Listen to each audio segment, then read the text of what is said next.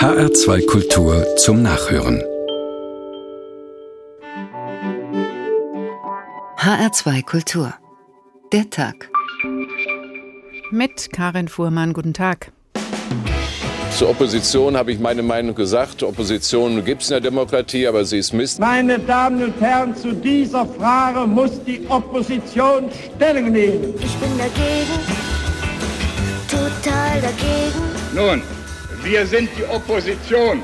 Und was Opposition ist, darüber hat sich eine unglaublich naive Diskussion in der deutschen Öffentlichkeit erhoben.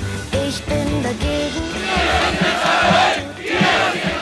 Die außerparlamentarische Opposition in ihrem radikalen Kern ist außerhalb der Parteien und ist außerhalb des Parlaments. Nichts von dem, was Angela Merkel in der Opposition an hehren Zielen gehabt hat, ist auf der Regierungsbank gelandet. Ich werde jetzt nichts gegen Sie sagen. Aber ich bin dagegen.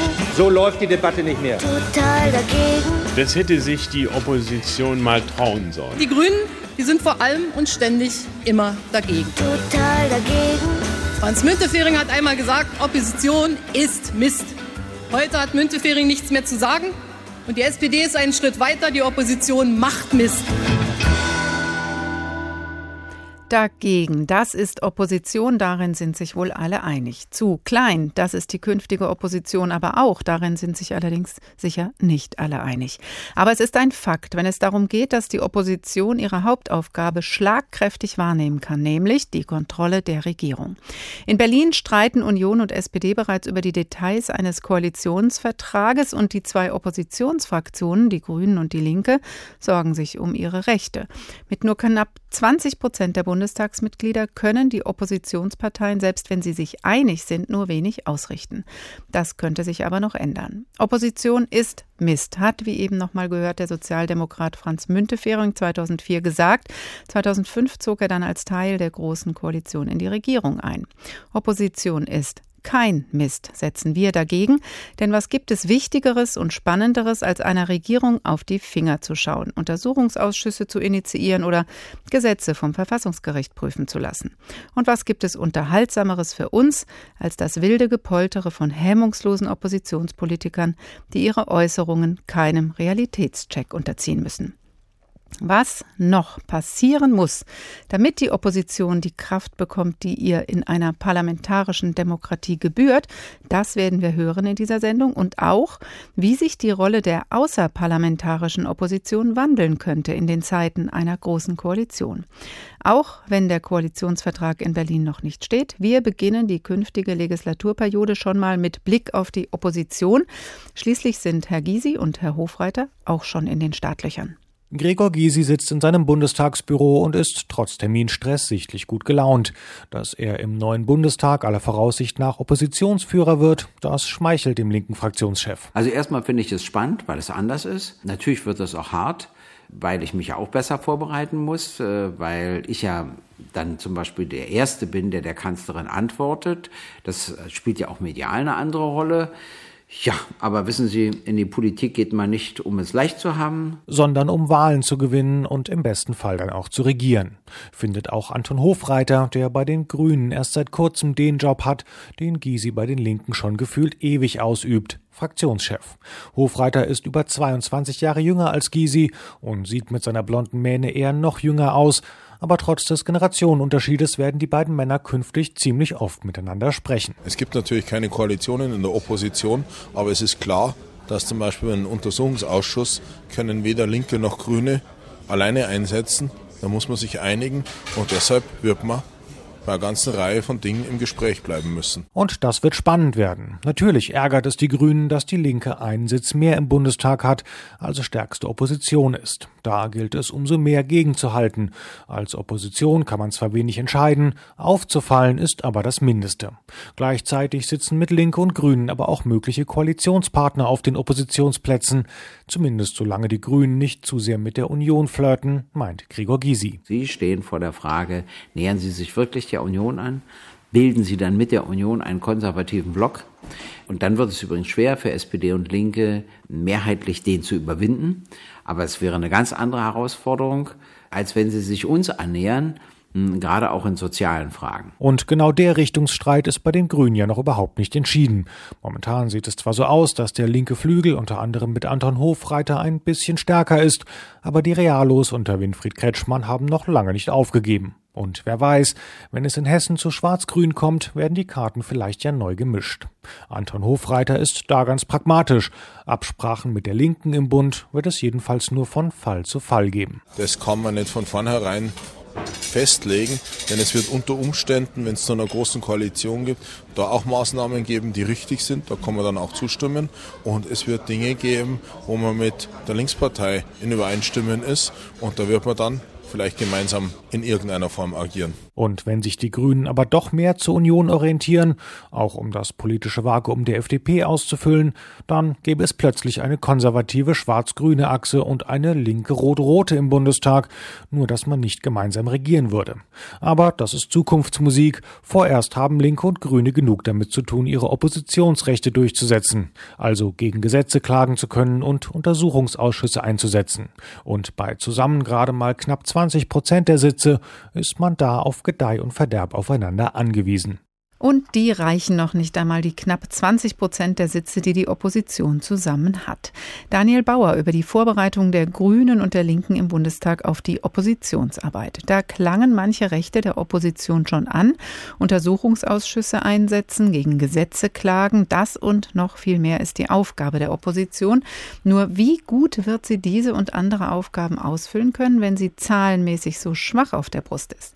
Dr. Stefan Bräuchler, Politikwissenschaftler und Politikanalyst und unter anderem Privatdozent an der Fernuniversität in Hagen. Guten Tag. Ja, guten Tag. Jetzt kann diese Opposition mit nur 127 Mitgliedern im Bundestag ihren Rechten und Pflichten nur bedingt nachkommen. Es müssten 157 Stimmen zusammenkommen, also 25 Prozent der Bundestagsmitglieder, um zum Beispiel eine Sondersitzung oder einen Untersuchungsausschuss einzusetzen. So sieht es das Grundgesetz vor. Kann denn die Opposition dann so gar nichts ausrichten? Doch die Opposition hat natürlich darüber hinausgehende Möglichkeiten. Wo sie geschwächt ist, ist halt in der Konfliktfähigkeit.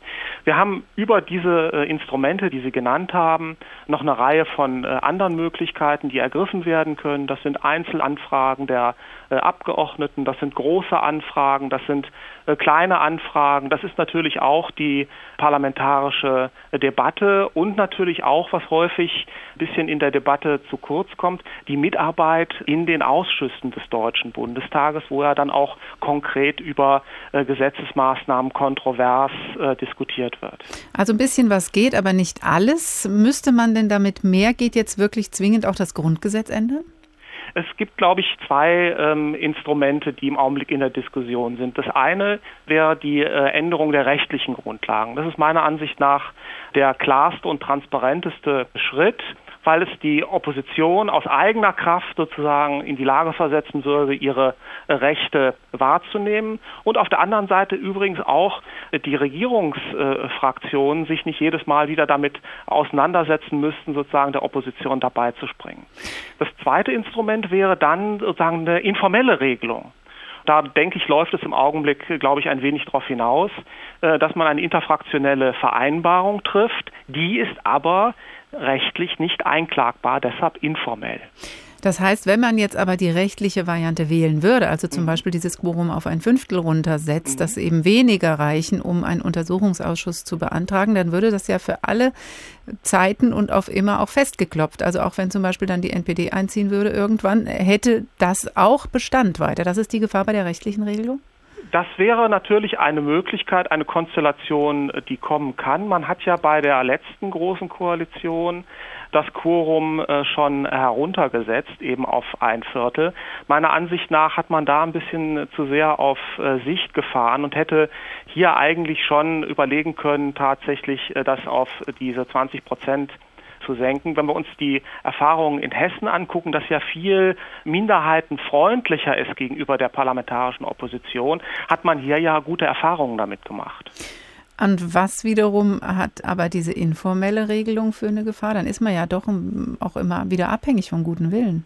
Genau, man ist abhängig vom guten Willen und die äh, Regierungsfraktionen müssen dann natürlich auch immer überlegen, will man quasi einen zum Beispiel parlamentarischen Untersuchungsausschuss oder ein Ansinnen der Opposition auf abstrakte Normenkontrollklage, will man das wirklich gegen sich selbst initiieren oder nicht. Das wird dann immer wieder zur Wiedervorlage dann vorgelegt. Äh, meiner Ansicht nach auch für die Regierungsparteien eher ein problematischer Weg. Was hat denn die Regierung überhaupt davon, Herr Bröchler, die Opposition auf diese Art und Weise oder auf die andere auch zu stärken? Man könnte ja sagen, lieber durchregieren. Was wollen wir diese lästigen Oppositionspolitiker, die uns da irgendwelche Untersuchungen dann ans Bein binden?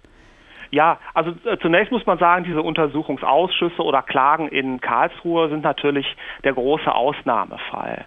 Die Arbeit im Parlament ist tatsächlich auch sehr stark eben auch durch ein Miteinander geprägt. Und insofern äh, ist natürlich in einer pluralen Gesellschaft auch sozusagen natürlich mit den Erfahrungen, die wir in Deutschland mit dem äh, Nationalsozialismus gemacht haben, war es äh, ein wichtiges Element eben, Minderheitenrechte eben in die Verfassung und in andere Gesetze äh, hineinzuschreiben, weil man gesagt hat, die gehören halt eben mit zum parlamentarischen System. Da wollte man die Opposition eben nicht draußen halten. Und da ist es dann sehr vorteilhaft, wenn es Rechte gibt, die rechtlich normiert sind und wo quasi alle Beteiligten wissen, wie sie sich verhalten können. Also sollte auch eine Regierung eigentlich ein Interesse daran haben, ähm, dass diese parlamentarischen Rechte auch der Opposition gewahrt werden. Aber es gab ja durchaus auch, weil Sie eben sagten, es ist gar nicht so der Mittelpunkt, sowas wie den Untersuchungsausschuss äh, zu der Bombardierung des Tanklastzugs in Kundus oder jetzt in jüngster Zeit zu den NSU-Ermittlungen. Also das sind ja dann doch immer große Akzente, die da gesetzt werden und wo einfach eben nochmal prüfend auf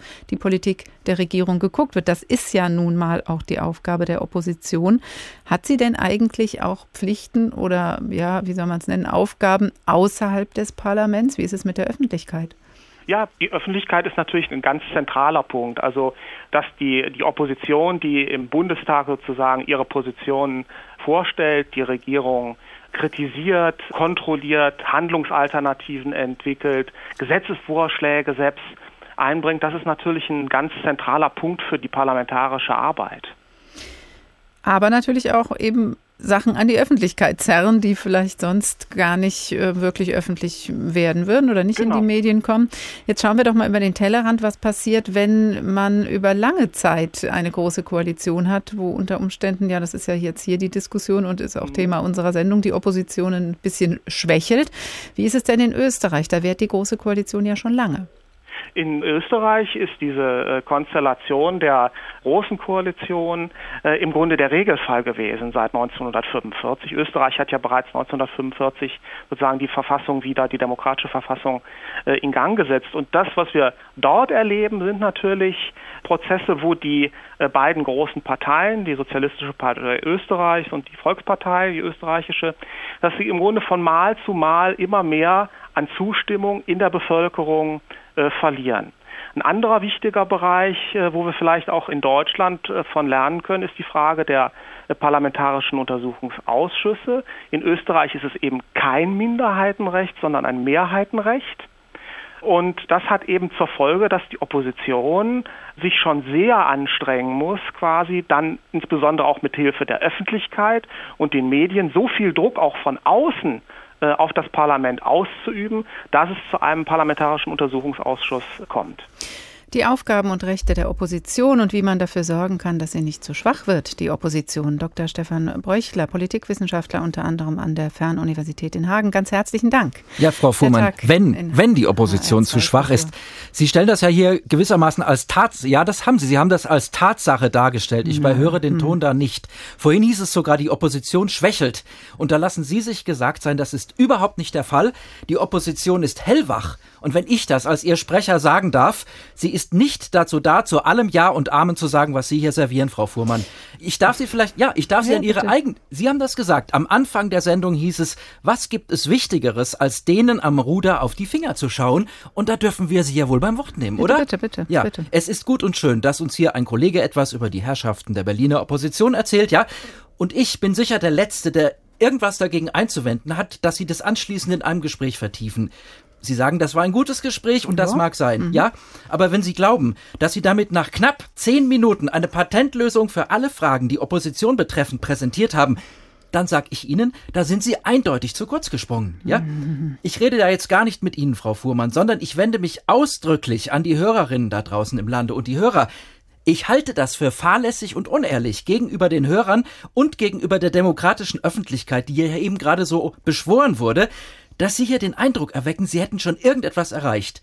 Alleine mit der Feststellung, dass Opposition in Österreich es schwerer hat als hierzulande, das soll uns im Glauben wiegen, wir hätten es hier wahrscheinlich leicht und könnten deswegen Ruhe geben. Naja. Also und da also sag ich in aller Deutlichkeit, wir geben keine Ruhe.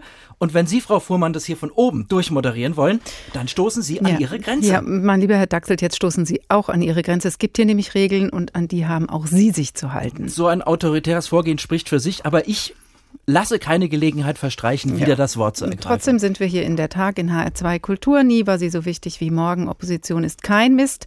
Das gilt zumindest außerhalb dieses Studios, lieber Herr Daxel. Dass Opposition Mist sei und was für die anderen, das befand der Sozialdemokrat Franz Müntefering 2004 und zog dann 2005 mit seiner Partei in die Große Koalition zum Regieren. Aber auch wenn man die Oppositionsarbeit lieber bei den anderen sieht, zur parlamentarischen Demokratie und zur Karriere eines Politikers gehört sie eben einfach dazu. Und das quer durch alle Parteien, wenn auch bei manchen weniger oder kürzer als bei anderen. Was die Politiker verschiedener Couleur dann daraus machen oder gemacht haben, hat sich Christoph Keppeler an einigen prominenten Beispielen der letzten Jahrzehnte angeschaut. Guido Westerwelle klang 1998 ganz gefasst, obwohl seine FDP gerade zusammen mit der Union die Regierung verloren hatte. Glückwunsch an Gerhard Schröder. Wir als FDP nehmen diesen Auftrag der Wählerinnen und Wähler an und werden eine putzmuntere, klar erkennbare, programmatische Arbeit im Deutschen Bundestag leisten. Putzmuntere Opposition kündigte er an. Die betrieb er dann elf lange Jahre. 2005 sogar als Oppositionsführer gegen die Große Koalition von Angela Merkel. Es reicht nicht aus, hier zu sagen, mehr Freiheit wagen. Es müssen dann auch die Taten folgen. Mit seinem eindringlich lamentierenden Redestil attackierte er immer wieder Rot-Grün und dann Schwarz-Rot. 2009 dann endlich der Lohn der Mühe.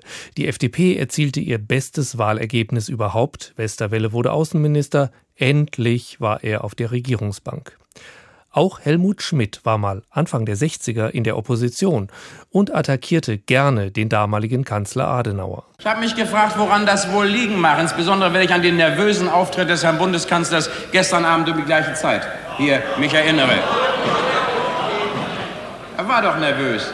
13 Jahre später war er selbst der Herr Bundeskanzler. Dass Oppositionsführer Helmut Kohl jemals Kanzler werden könnte, das glaubte damals niemand. Aber Kohl konnte warten. Dann 1982 schlug seine Stunde. Die sozialliberale Koalition platzte. Kohl forderte Schmidt auf. Einfach zurücktreten. Das tat Schmidt nicht, aber Kohl wurde gewählt und ließ 16 Jahre lang keinen anderen mehr ran. Wer irgendwann mal regieren will, dem muss auch das Opponieren Spaß machen. So wie Joschka Fischer, der hatte sein Vergnügen, vor allem wenn er Kanzler Kohl angriff. Wer von uns hätte sich jemals dieses pfälzische Gesamtkunstwerk vorzustellen vermocht, welches in barocker Opulenz so langsam versumpft? Opposition heißt warten können, bis die Wähler die Regierung so satt haben, dass sie fast automatisch deren Gegner wählen. Fischer konnte warten, bis er dann Außenminister wurde. Plötzlich legte er die Revoluzzer-Attitüden ab und gab den sorgenvollen Realpolitiker.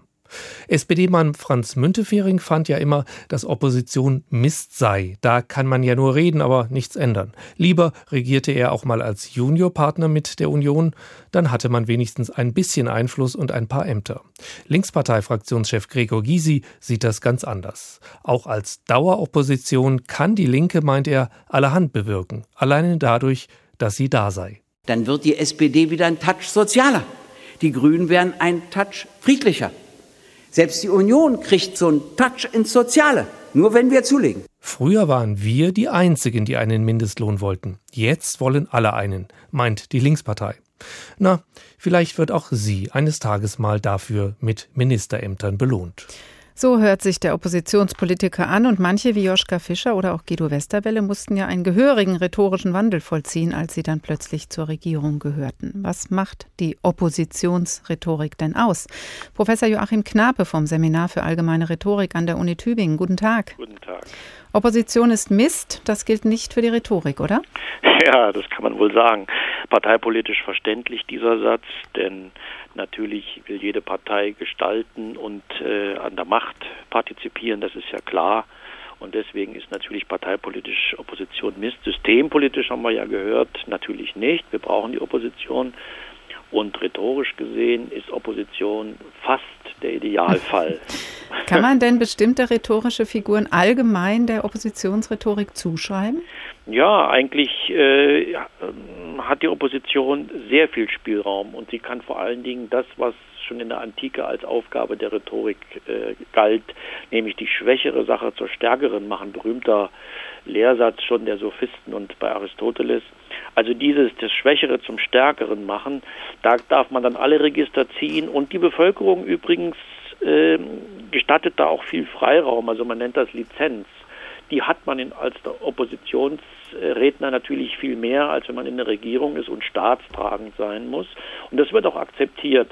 Also zu den Mitteln da gibt es natürlich Abstufungen. Also man kann ganz sachlich Kritik äh, üben und damit äh, die Regierung demontieren. Noch relativ langweilig. Das ne? ist noch langweilig, so ist es. Man kann dann schon programmatische Antithesen aufbauen. Das ist auch so ein rhetorischer Begriff. Also eine, wo man irgendwie in der Agitation ein Gegenprogramm darstellt, etwa äh, in den 50er Jahren SPD gegen die Wiederbewaffnung. Das war ein ganz klares Gegenprogramm. Oder die CDU in den 70er Jahren gegen die Ostverträge. Auch auch ein klares Gegenprogramm. Das sind also so politische äh, mhm. Antithesen, die man aufbaut. Aber man darf auch beschimpfen, oder? Ja, schwieriger wird es schon, wenn man dann übergeht zum Tadel. Das ist noch ein bisschen harmloser, negative Bewertungen sagt. Und wenn man dann zur Beschimpfung übergeht, das ist dann die höchste Stufe gewissermaßen in, in, in der Losgelassenheit äh, der oppositionellen Rede, das ist dann schon oft Herabsetzung oder sehr beliebt ja auch der Nazi-Vergleich. Ja, oder also da haben wir ja auch einiges äh, Tiervergleiche, äh, Nazi-Vergleiche, die sind immer sehr grenzwertig oder auch persönliche Gebrechen.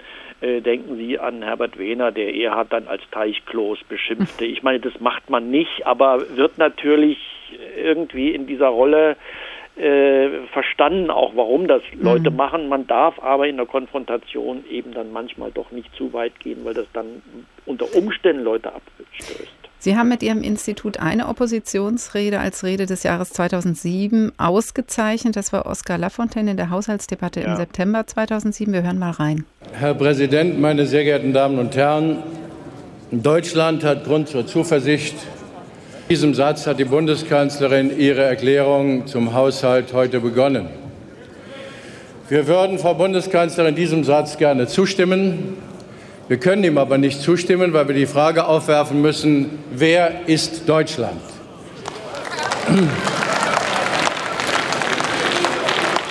Verstehen Sie unter Deutschland auch die Arbeitnehmerinnen und Arbeitnehmer, zu denen ich gleich etwas sagen werde? Gehören zu Deutschland auch die Rentnerinnen und Rentner, zu denen ich gleich etwas sagen werde? Gehören zu Deutschland auch die Empfänger sozialer Leistungen, zu denen ich gleich etwas sagen werde? Und gehören zu Deutschland auch die 2,5 Millionen Kinder, die in Armut leben, haben die Grund zur Zuversicht? Wen haben Sie denn gemeint, verehrte Frau Bundeskanzlerin, als Sie ja vollmundig von Zuversicht gesprochen haben? Herr Knabe, was macht diese Rede von Lafontaine zu einer gelungenen Rede? Also diese Rede lebt von dem Kern dessen, was rednerisch oppositionell gemacht werden muss. Er stellt die unangenehmen Fragen, gleich am Anfang eine Fragekaskade. Er macht die Gegenrechnung auf, das, was die Regierung, die an der Macht ist, verschweigt. Da bringt er die Stichwörter, aber er sagt, ist es das wirklich? Und dann kommt die Gegenrechnung. Und er äh, macht Widerspruch, er widerspricht, auch das ist die klassische Rolle der Opposition, die in der Demokratie sich das eben auch erlauben kann und erlauben muss als sprechende Opposition. Sie ist ja ins System eingebaut. Mhm. Wen die Rede interessiert, man findet sie bei der Uni Tübingen im Lehrstuhl der Rhetorik. Bis hierhin haben wir jetzt, Herr Knape, darüber gesprochen, was eine sprechende Opposition in der Demokratie machen kann. Es gibt natürlich aber auch Diktaturen, wo die Opposition ja ganz anders agieren muss. Geht das dann überhaupt mit rhetorischen Mitteln? Ja, das könnte man die stille Opposition nennen und äh, die beruht nicht auf äh, erlaubten und gewollten Widerspruch wie bei äh, Lafontaine, sondern die muss dann in den Widerstand gehen und dann auch kommunikativ ganz andere Wege gehen, gefährliche Wege unter Umständen. Wenn wir an die Nazis denken oder auch an die DDR, da müssen dann Witze her, da muss Ironie her. Man kann unter Umständen im Kabarett doppelten Boden erleben. Pfarrer können in der Predigt unter Umständen einen doppelten Boden einziehen oder ein moralisches Gegenmodell aufmachen. Also das ist schon sehr schwierig bis hin zu dem Versuch, äh, durch publizistische Flugblätter, in etwa die, wenn wir an die Weiße Rose denken, äh, da eine Kommunikation, eine Gegenkommunikation aufzumachen, sehr schwierig, das dann äh, äh, nicht zur Lebensgefahr mhm. werden zu lassen. Also das ist die stille Opposition, die eben ganz bestimmte halb verschwiegene Kommunikationsverfahren wählen muss. Die haben wir nicht hier in Deutschland in der parlamentarischen Demokratie, auch wenn sie vielleicht klein ausfällt, wenn das mit der Großen Koalition dann wahr wird in Berlin. Dann wird aber, was ja auch neu ist, der Oppositionsführer Gregor Gysi sein. Was äh, erwarten Sie sich als Rhetoriker von diesem Wandel?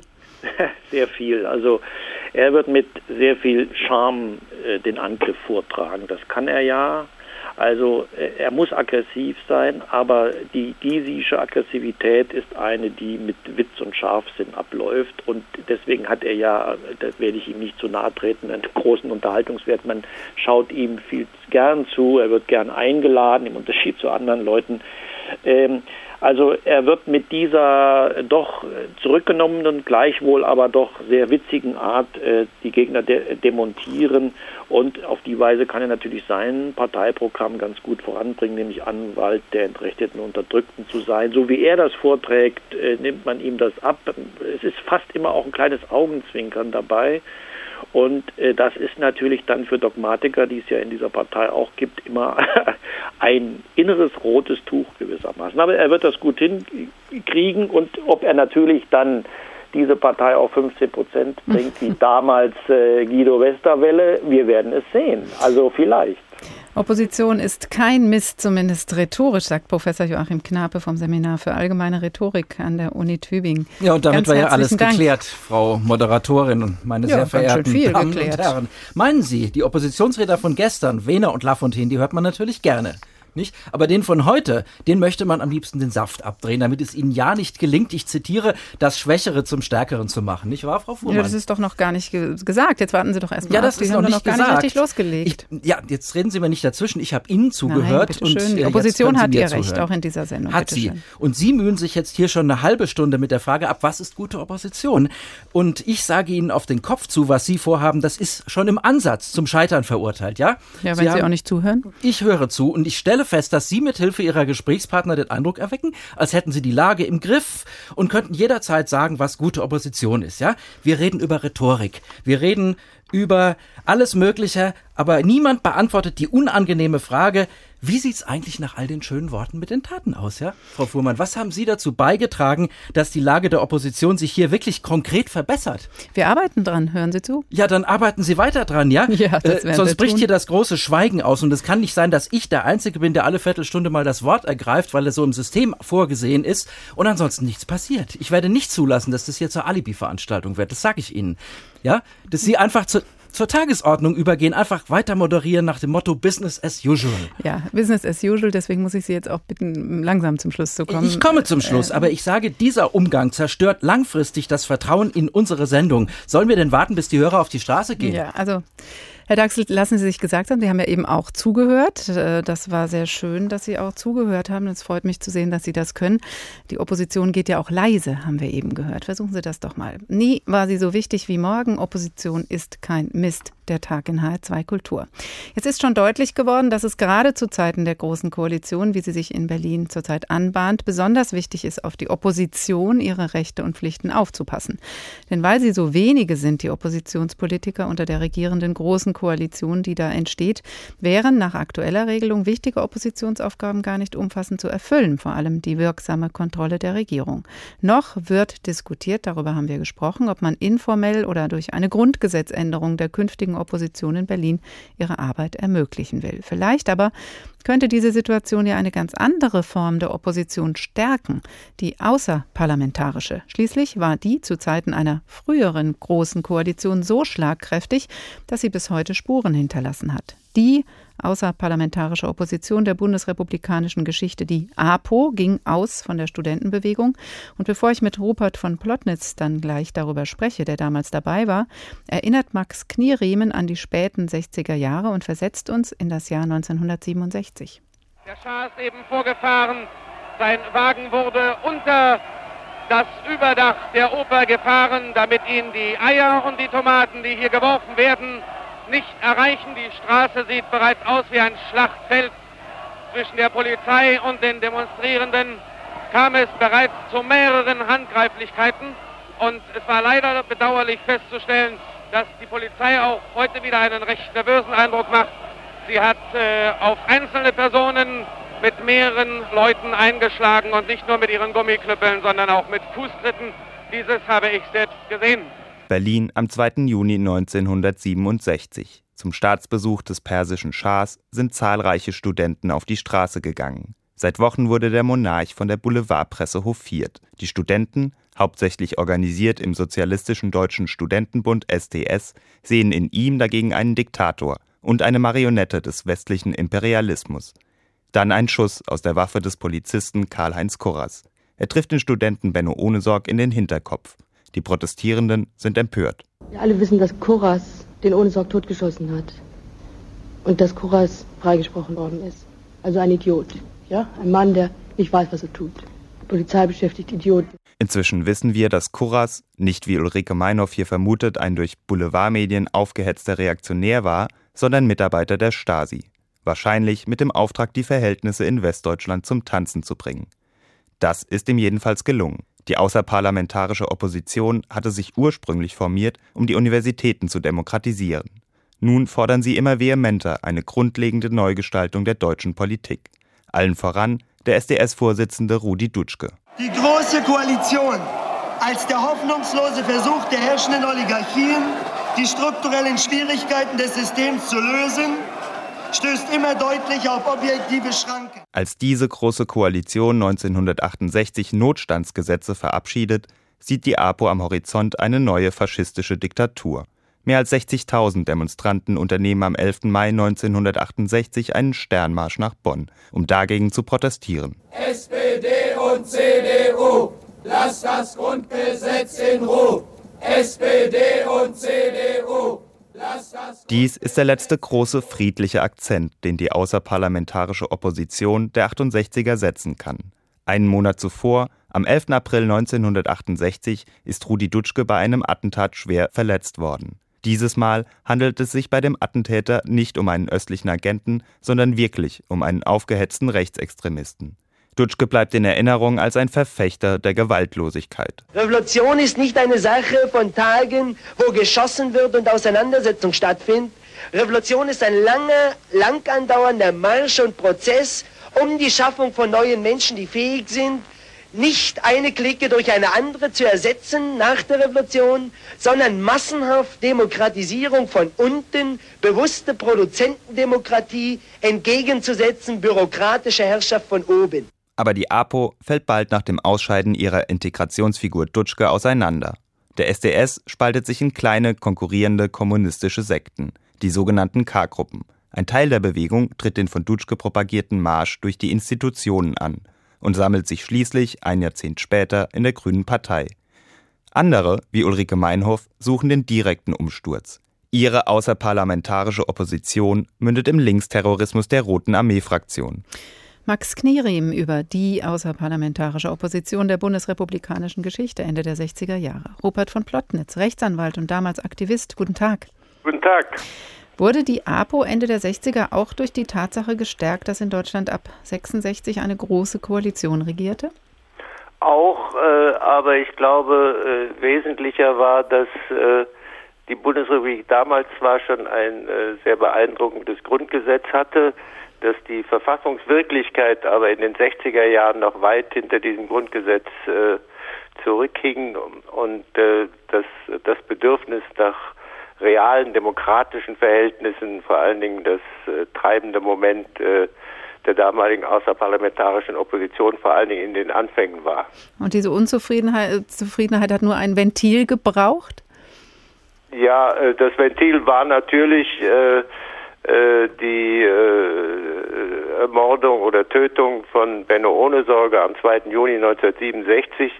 Das machte sinnfällig, wie äh, Obrigkeit staatlich autoritär und letztlich vordemokratisch die Verhältnisse seiner Zeit noch waren, äh, was ja dann auch noch unterstrichen worden ist durch den Freispruch desjenigen, der für diese Tat verantwortlich war, dieses Berliner Polizisten Kuras. Mhm. Jetzt hatte diese Bewegung ja anfangs auch einen organisatorischen Rahmen, den SDS, wie wir auch eben noch mal gehört haben, dem Sie damals auch angehörten. Brauchte sie diesen Rahmen, um so stark zu werden oder zumindest laut? Äh, sie brauchte diesen Rahmen zumindest, äh, was äh, die politische Fantasie und die Aktionsformen anging. Da war der SDS ein sehr schlagkräftiges Instrument aber man darf nicht vergessen, der SDS war schon Jahre bevor er die Rolle, die er innerhalb der APO spielte, dann spielen konnte, von der Sozialdemokratie ausgeschlossen worden. Äh, alles, was äh, um den SDS herum existierte, wie die APO insgesamt, wurde ja aus der Sicht dessen, was damals das Establishment genannt worden ist, als äh, letztlich staatsfeindlich betrachtet, als systemfeindlich und als etwas, was mehr ein Fall fürs Strafgesetzbuch ist als ein Fall für die Politik. Äh, diejenigen, die der APO angehörten haben, äh, diese Art äh, ihrer eigenen Behandlung dann zum Anlass genommen, selbst sehr systemkritisch und radikal zu werden. Mhm. Also systemkritisch kann man ja diese Bewegung schon beschreiben, aber trotzdem wurde sie dann immer institutioneller. Also was daraus erwuchs, sagen wir mal so, in den kommenden Jahren dann. Ähm, sie hinterließ politische Spuren, die ja dann letztendlich sogar auch bis in die Parlamente hinein und bis heute wirken. Es erwuchsen daraus richtige Bewegungen, wie eben zum Beispiel die Anti-Atomkraft oder auch die neue Frauenbewegung. Ja, ich würde noch einen Schritt erstmal zurückgehen. Ich würde sagen, was die APO vor allen Dingen bewirkt hat, ist eine geglückte Demokratisierung der alten Bundesrepublik, äh, wie wir sie gekannt haben damals. Man darf nicht vergessen, äh, das gesamte äh, Strafrecht, wie es damals im Bereich der sogenannten Staatsschutzdelikte existierte, das wurde erst durch die Aktionen der APO dann kritisch daraufhin überprüft, ob es überhaupt auf der Höhe der Grundrechte der Meinungsfreiheit und der Versammlungsfreiheit sich befand. Äh, es gab ja dann auch entsprechende Gerichtsurteile, vor allen Dingen ein Straffreiheitsgesetz. Und das alles hätte, und es gab dann auch eine Entrümpelung äh, dieses Bereichs des Strafgesetzbuchs. Und das sind wesentliche Fortschritte in Sachen Demokratie gewesen. Und dazu hat die APO, glaube ich, vor allen Dingen beigetragen, bevor es dann um den vielbeschworenen Marsch in die Institutionen ging, der letzte erst zehn Jahre später seine Folgen zeitigte. Mhm. Ihr Marsch durch die Institution mündete ja in Ministerposten in, Hessisch, in der hessischer, äh, hessischen Regierung als äh, Grüner. Hatten Sie da auch Momente, wo Sie mal in Situationen die außerparlamentarische Opposition dann als lästig empfunden haben? Nein, da, äh, ich kann mich nicht an Momente entsinnen, wo ich Anlass gehabt hätte, meine eigene äh, Zugehörigkeit zur alten APO äh, am Ende der 60er Jahre. Ja, oder neue außerparlamentarischen Organisationen, meine ich. Äh, ja, nein, kann ich mich eigentlich nicht entsinnen, dass es da äh, dann große Konflikte gegeben hätte von Seiten derjenigen, die meinten, man sei da äh, an der falschen Stelle tätig mit falschen Entscheidungen. Und wo sehen Sie heute die außerparlamentarische Opposition? Ja, äh, die gibt es ja auch, äh, wenn ich an Bewegungen wie Blockupy oder ähnliches denke. Und ich kann mir vorstellen, wenn es jetzt in Berlin zu einer großen Koalition kommt, äh, mit äh, der Folge einer Marginal Marginalisierung der parlamentarischen Opposition, dass das natürlich so etwas wie eine Grundlage auch wieder für die Entwicklungsfähigkeit außerparlamentarischer Oppositionsformen äh, darstellen könnte. Äh, das würde mich nicht wundern. Das werden wir gleich in einem nächsten Gespräch noch vertiefen. Die außerparlamentarische Opposition in den 60er und 70er Jahren oder vor allen Dingen in den 60er Jahren und welche Rolle die Große Koalition für ihr Erstarken spielte. Rupert von Plotnitz, Rechtsanwalt und in den 60ern in der APO aktiv. Ganz herzlichen Dank. Ja, das ist ja interessant, dass da jetzt schon die APO wieder hervorgeholt wird, Sie oder Frau schon Fuhrmann? wieder. Ja, ich meine, welche Absicht verfolgen Sie damit? Da geht es um Opposition, Opposition innerparlamentarisch und außerparlamentarisch. Da kommt eins nach dem anderen und das Grundsätzliche fehlt. Wir wollen hier mal weiterkommen, Herr Ja, Daxelt, da brauchen Sie überhaupt nicht auf Ihrem Handy rumzustarren und irgendwelche SMS zu schreiben. Sie haben am Anfang der Sendung dieses Thema als alternativlos hingestellt und bemühen sich durch diese ständig neuen Aspekte den Eindruck zu erwecken, es gebe nichts anderes, worüber man sich unterhalten könnte. Und da sage ich Ihnen, das ist eine katastrophale Verengung der Perspektive. Es gibt hier jeden Tag was anderes, über das wir uns unterhalten in dieser Sendung. Wenn Sie das mal verfolgen würden, wüssten Sie das. Ich verfolge das jederzeit und ich habe auch Konzepte mitgebracht, was man auch noch mal machen könnte. Schauen Sie doch einfach mal in die Zeitung. Der Leitzins steht auf 0,25 Prozent. Deutschland erwartet ein Steuerplus von 14 Milliarden bis ins Jahr 2017 und trotzdem bleiben immer mehr Frauen kinderlos. Ja, ich nicht. Ja, Sie lächeln. Sie nicht, aber viele andere. Und das sind nur drei Beispiele dafür, dass Sie dieses Sendungskonzept durchziehen und dabei alles andere vernachlässigen. Und ich bin mir sicher, dass das inzwischen vielen Leuten aufgegangen ist. Ja, aber jetzt warten Sie mal ab, Rainer Daxelt, Herr lieber Herr Daxelt, jetzt warten Sie mal ab. Dieses ungeduldige Opposition Oppositionsgehabe, das macht mich hier schon ganz fusselig. Diese Sendung ist noch nicht mal vorbei. Ich bin sehr gespannt, was Sie da jetzt noch aus dem Hut Ja, zaubern. ja, ja, später. Dann warten Sie eben auch mal und hören zu. Die Koalitionsverhandlungen sind ja auch noch nicht vorbei. Während SPD und Union in Berlin schon am Koalitionsvertrag feilen, gehen in Wiesbaden die Sondierungsgespräche weiter. Voraussichtlich Ende November werden die Koalitionsgespräche überhaupt erst beginnen, hieß es heute aus Wiesbaden. Auch in Hessen könnte es dann zu einer großen Koalition kommen. Gestern Abend saßen die Politiker der Union mit denen der SPD zusammen und kündigten in der Folge ein weiteres Gespräch an.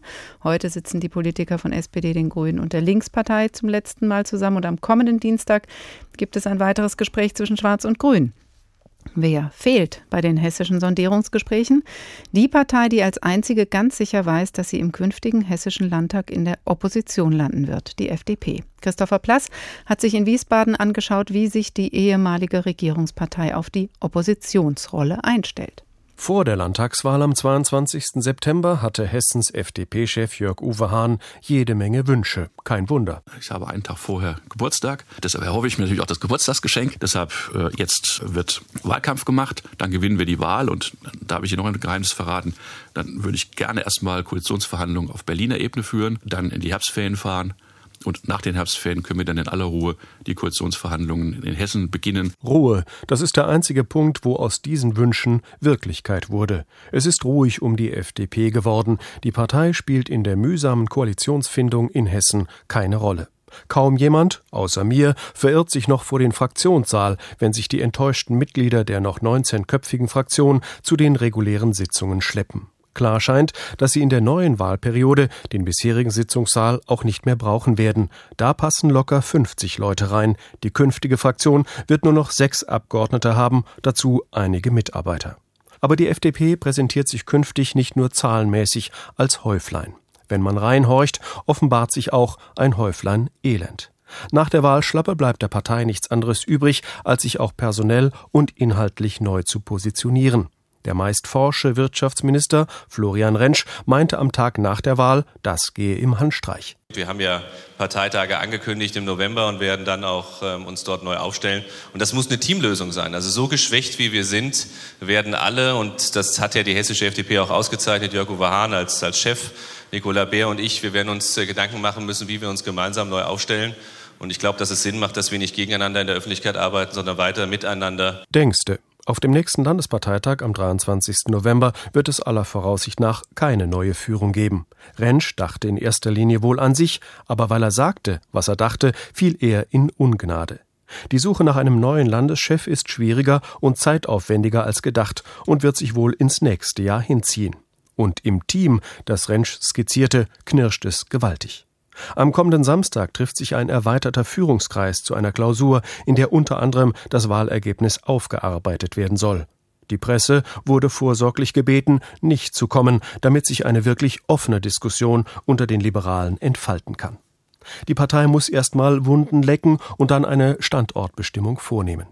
Die einzige, die bereits ihren Standort hat, ist noch Kultusministerin Nicola Beer. Sie wird künftig zwischen Hessen und Berlin pendeln, weil sie Generalsekretärin der Bundespartei werden soll. Wer in Hessen nicht nur in der Stadtverordnetenversammlung in Frankfurt, sondern auch im Hessischen Landtag gestellt wurde, der kann sich auch auf das Berliner Parkett wagen. Und deswegen freue ich mich auf die Herausforderung. Die Herausforderung in Bund und Land ist, der Partei ein neues Profil zu verpassen. Die Oppositionsrolle lädt dazu ein. Die Frage ist nur, welches Profil soll's denn sein? Rechts von der FDP ist die Alternative für Deutschland erstarkt. Euroskeptische Töne haben ein Potenzial in Deutschland, das mag für manche, auch bei den Liberalen, eine Versuchung sein. Andererseits wäre es lohnend, wieder mehr nach links zu schauen. Die Liberalen mussten schmerzlich erfahren, dass Koalitionspartner CDU sie in Hessen sofort nach der Wahl fallen ließ. Die Stimmung zwischen beiden darf man getrost als frostig bezeichnen. Kein Wunder, dass sich mancher jetzt an frühere sozialliberale Zeiten erinnert. Es bleibt der FDP auch in Hessen nichts anderes übrig, als sich der SPD mittelfristig wieder zu öffnen. Und manche in der Parteispitze sagen jetzt, das hätten sie eh immer richtig gefunden. Tja, hätte die Hessen-FDP nicht kategorisch vor der Wahl eine Ampel ausgeschlossen, hätte sie theoretisch eine Chance gehabt, doch Regierungspartei zu bleiben, statt Opposition. Christopher Plass über die FDP auf dem Weg in die Oppositionsrolle im Hessischen Landtag. Noch ist die Partei mit sich selbst beschäftigt, hat ja auch noch Zeit, denn es ist auch noch nicht klar, wer mit wem die Regierung stellen wird in Hessen. Die Sondierungsgespräche laufen noch. Im Falle einer großen Koalition wäre aber auch in Hessen die Opposition eine kleine. Im Bundestag steht diese Entwicklung so gut wie fest. Die Verhandlungen über einen Koalitionsvertrag laufen. Und wenn dann die Oppositionsfraktionen zahlenmäßig schwach sind und rechtlich auch nicht stark nach bestehenden Regelungen, muss dann eben die Opposition Opposition außerhalb des Parlaments die Oppositionsaufgaben übernehmen, Regierung kontrollieren, Öffentlichkeit schaffen. Dr. Simon Teune, Soziologe und Bewegungsforscher am Institut für Protest- und Bewegungsforschung in Berlin. Guten Tag. Hallo, Frau Fuhrmann. Was gäbe es denn da? Wo ist denn heute die außerparlamentarische Opposition? Ja, die außerparlamentarische Opposition, so wie man sie aus den 60er Jahren kennt, äh, gibt es de facto heute auch noch, aber natürlich ist es heute nicht mehr der große Skandal, auf die Straße zu gehen. Ähm, damals sind die Proteste was Besonderes gewesen, weil sie eben neu gewesen sind und weil sie sozusagen auch eine klare Frontstellung gehabt haben zwischen den Revolutionären auf der Straße und dem Establishment in den Parlamenten. Das ist heute ein bisschen anders. Es gibt äh, de facto mehr Protest als damals. Also die APO hat auch nicht sehr viele Leute auf die Straße gebracht. Ähm, aber es ist eben sehr viel ähm, partikularer. Es geht um kleinere Themen. Es geht nicht so sehr um die großen Würfe wie damals, sondern es geht eher um einzelne Sachthemen. Und, wie Stuttgart ähm, 21, oder? Zum Beispiel, mhm. genau. Und wo ist die Systemkritik heute? Die gibt es natürlich nach wie vor auch noch. Also man sieht ja bei Beispielen wie Blockupy oder ähm, am 31. März im letzten Jahr in Frankfurt, dass es nach wie vor auch die radikale Ablehnung des Status quo auf der Straße gibt. Aber es gibt eben auch ein Kontinuum von außerparlamentarischer Kritik. Da hat man auf der einen Seite eben die radikale Ablehnung in der radikalen Linken, aber es gibt eben auch punktuelle Reformvorschläge, die über Proteste auf die Straße getragen werden.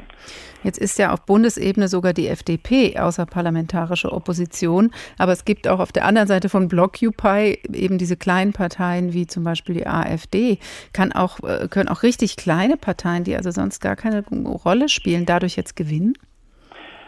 Sie werden wahrscheinlich nicht in den Parlamenten gewinnen oder bei den nächsten Wahlen gewinnen, aber natürlich ist für kleinere Parteien die Möglichkeit, auf der Straße Protest zu organisieren, wichtig, um äh, ihre Themen auf die Tagesordnung zu bringen, um sich sichtbar zu machen. Aber sie müssen trotzdem natürlich überzeugen und gerade wenn äh, man das in Protesten zu tun versucht, muss man sich auch Allianzpartner suchen. Und ähm, das ist zum Teil eben schwierig für Parteien, die sehr spezifische Programme haben. Es gibt natürlich ja auch noch andere außerparlamentarische Mitspieler, also ähm, Verbände wie äh, oder Interessensgruppen, Gewerkschaften, Lobbyverbände. Ähm, können die auch mehr Raum und Gewicht bekommen, wenn die innerparlamentarische Opposition schwächer ist? Ähm, zum einen ist es so, dass ja auch diese Verbände zum Teil auf der Straße sind. Also gerade die Gewerkschaften ähm, haben ja sozusagen eine lange Tradition oder sind auch mit die ersten gewesen, die äh, über Straßenproteste auch ihre Forderungen in die Öffentlichkeit getragen haben. Ähm, bei anderen Verbänden da funktioniert das nicht so gut. Also es gab ja einmal dieses Beispiel äh, von den Ärzteverbänden, die äh, Mietdemonstranten vor den Reichstag gestellt haben. Das kann dann eher nach hinten losgehen. Und die haben auch andere Wege, ihren Einfluss auszuüben. Also die gehen dann eher das, was sie bis jetzt gemacht haben, auch äh, gehen zu äh, Abgeordneten oder mhm. in, in die äh, Ministerien, um ihre Politikvorschläge da vorzutragen. Aber manches könnte vielleicht lauter und mehr auf der Straße stattfinden, vielleicht auch in den Medien. Also wenn die Oppositionspolitiker im Parlament schwierig schwieriger ihrer Arbeit nachgehen können, werden die dann stärker über Bande spielen, über Medien, über Presse? Also Medien sind natürlich extrem wichtig, um äh, die politische Agenda mitzubestimmen, wenn man im parlamentarischen Raum nicht so viel Platz hat und nicht so einflussreich ist.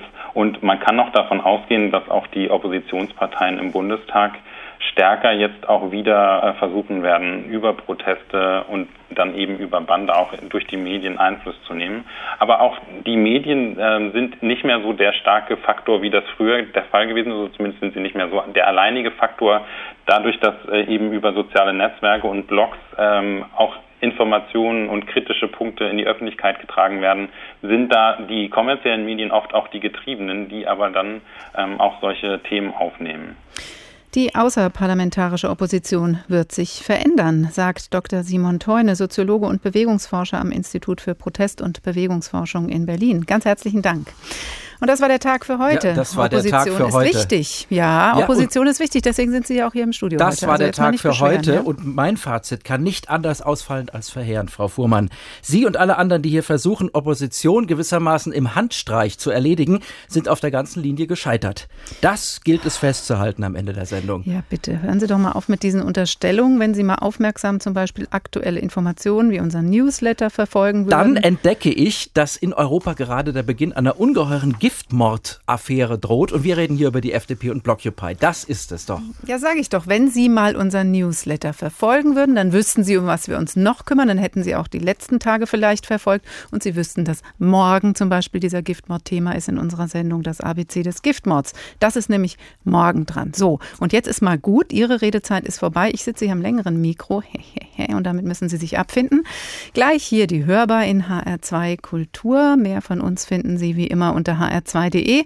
Da können Sie übrigens auch diesen Newsletter dann bestellen und dort auch die Sendung ungestört nachhören. Ich verlasse dieses Studio jetzt und der Oppositionskollege Rainer Dachsel wird das auch tun. Dafür wird gesorgt werden. Die Opposition hat sich ja schließlich auch an Regeln zu halten. Ich heiße Karin Fuhrmann und ich wünsche Ihnen noch einen schönen Abend. Also das kann nicht das letzte ja, Wort komm, gewesen jetzt. sein. Also, Nein, Dachselt, bitte. So lasse ich es mich ist nicht jetzt einfach gut. Ja, so es ist jetzt einfach gut. Die Sitzung es ist vorbei, die Sendung ist vorbei und es